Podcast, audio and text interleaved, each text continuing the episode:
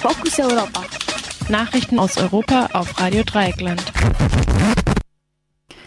Die Fokus Europa Nachrichten am 30. Juli 2019. Zunächst die Nachrichten im Überblick. Belgien hat bei Verlängerungen von Atomkraftwerken gegen Umweltrecht verstoßen. Deutsche Umwelthilfe beantragt Böllerverbot an Silvester. Festnahme bei Angriffsserie auf Wohnprojekt in Hessen.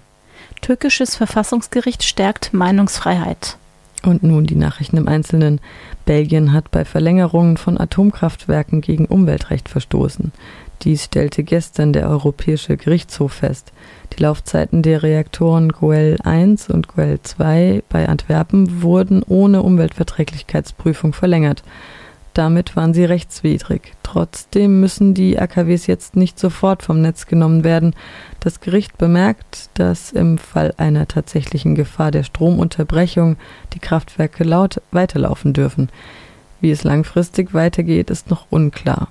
Die Atommeiler Guel 1 und Guel 2 hätten 2015 abgeschaltet werden sollen.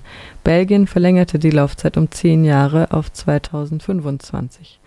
Dagegen hatte eine belgische Umweltorganisation geklagt. Deutsche Umwelthilfe beantragt Böllerverbot an Silvester. In 31 Städten mit hohen Feinstaubwerten hat die Deutsche Umwelthilfe ein Verbot von privaten Feuerwerkskörpern an Silvester beantragt. Hierzu gehören große Städte wie Berlin, Hamburg, Köln und Stuttgart, aber auch kleinere wie Reutlingen, Esslingen und Oldenburg. Die Umwelthilfe begründet diesen Schritt mit der gesundheitlichen Belastung, welcher vor allem Menschen mit Atemwegsproblemen an Silvester ausgesetzt sind. Die Weltgesundheitsorganisation empfiehlt einen Grenzwert von 20 Mikrogramm Feinstaub pro Kubikmeter Luft.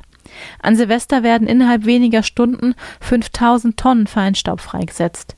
Dies entspricht 16 Prozent der Menge, die jährlich im Straßenverkehr entsteht. In Berlin-Friedrichshain wurde an Silvester ein Feinstaubwert gemessen, der 42 mal so hoch war wie die empfohlenen 20 Mikrogramm pro Kubikmeter. Die Deutsche Umwelthilfe wollte jedoch keine Spaßbremse sein. Sie schlägt vor, öffentliche Feuerwerke zu organisieren, die außerhalb der Stadtzentren abgeschlossen werden. Es sei auch möglich, in, in gekennzeichneten Zonen private Feuerwerke zu erlauben. Festnahme bei Angriffsserie auf Wohnprojekte in Hessen.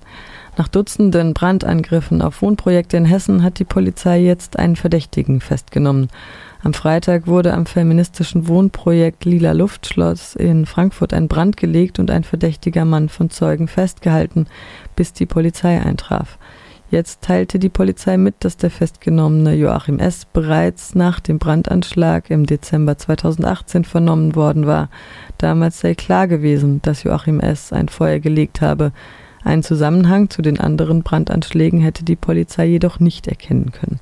Aus diesem Grund wurde kein Haftbefehl gegen den Verdächtigen ausgesprochen. In den vergangenen Monaten hat es auf linke und autonome Projekte im Raum Frankfurt Dutzende Brandanschläge gegeben. Der größte Schaden entstand bisher im September 2018 an einem Wohnprojekt in Schwalbach. Dort brannten Wohnhaus und Scheune nach der Brandstiftung völlig aus.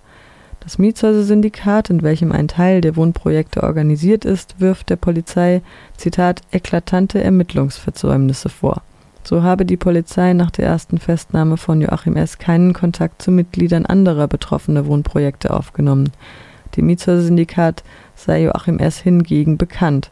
Er versuche seit Jahren Wohnprojekten zu schaden, indem er öffentliche Unterlagen der Projekte akribisch durchforstet und kleinste Fehler den Amtsgerichten meldet.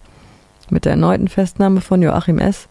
könnte die Anschlagsserie jetzt eventuell aufgeklärt werden.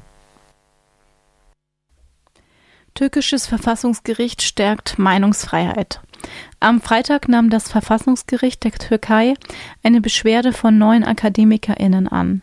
Sie waren 2016 nach ihrem Aufruf zum Frieden wegen Terrorpropaganda verurteilt worden. Für das Gericht ist der Aufruf im Rahmen der Meinungsfreiheit legal. Es ordnete eine erneute Verhandlung und die symbolische Wiedergutmachung in Höhe von 1500 Euro an. Für die Akademikerin Akademikerinnenschaft in der Türkei hat das, groß, hat das Urteil große Bedeutung. Über 2000 Akademikerinnen haben vor drei Jahren den Aufruf zum Frieden unterschrieben. Fast alle verloren seitdem ihren Job. In dem Aufruf hatten die WissenschaftlerInnen das brutale Vorgehen der türkischen Polizei in kurdischen Städten angeprangert. Präsident Recep Tayyip Erdogan bezeichnete den Aufruf als Verrat. Bisher wurden 203 WissenschaftlerInnen wegen ihrer Unterschrift verurteilt. Über 500 Gerichtsverfahren laufen noch. Das Verfassungsgericht will sein Urteil an alle unteren, Instan an alle unteren Instanzen weitergeben, um Verurteilungen wegen Terrorpropaganda zu verhindern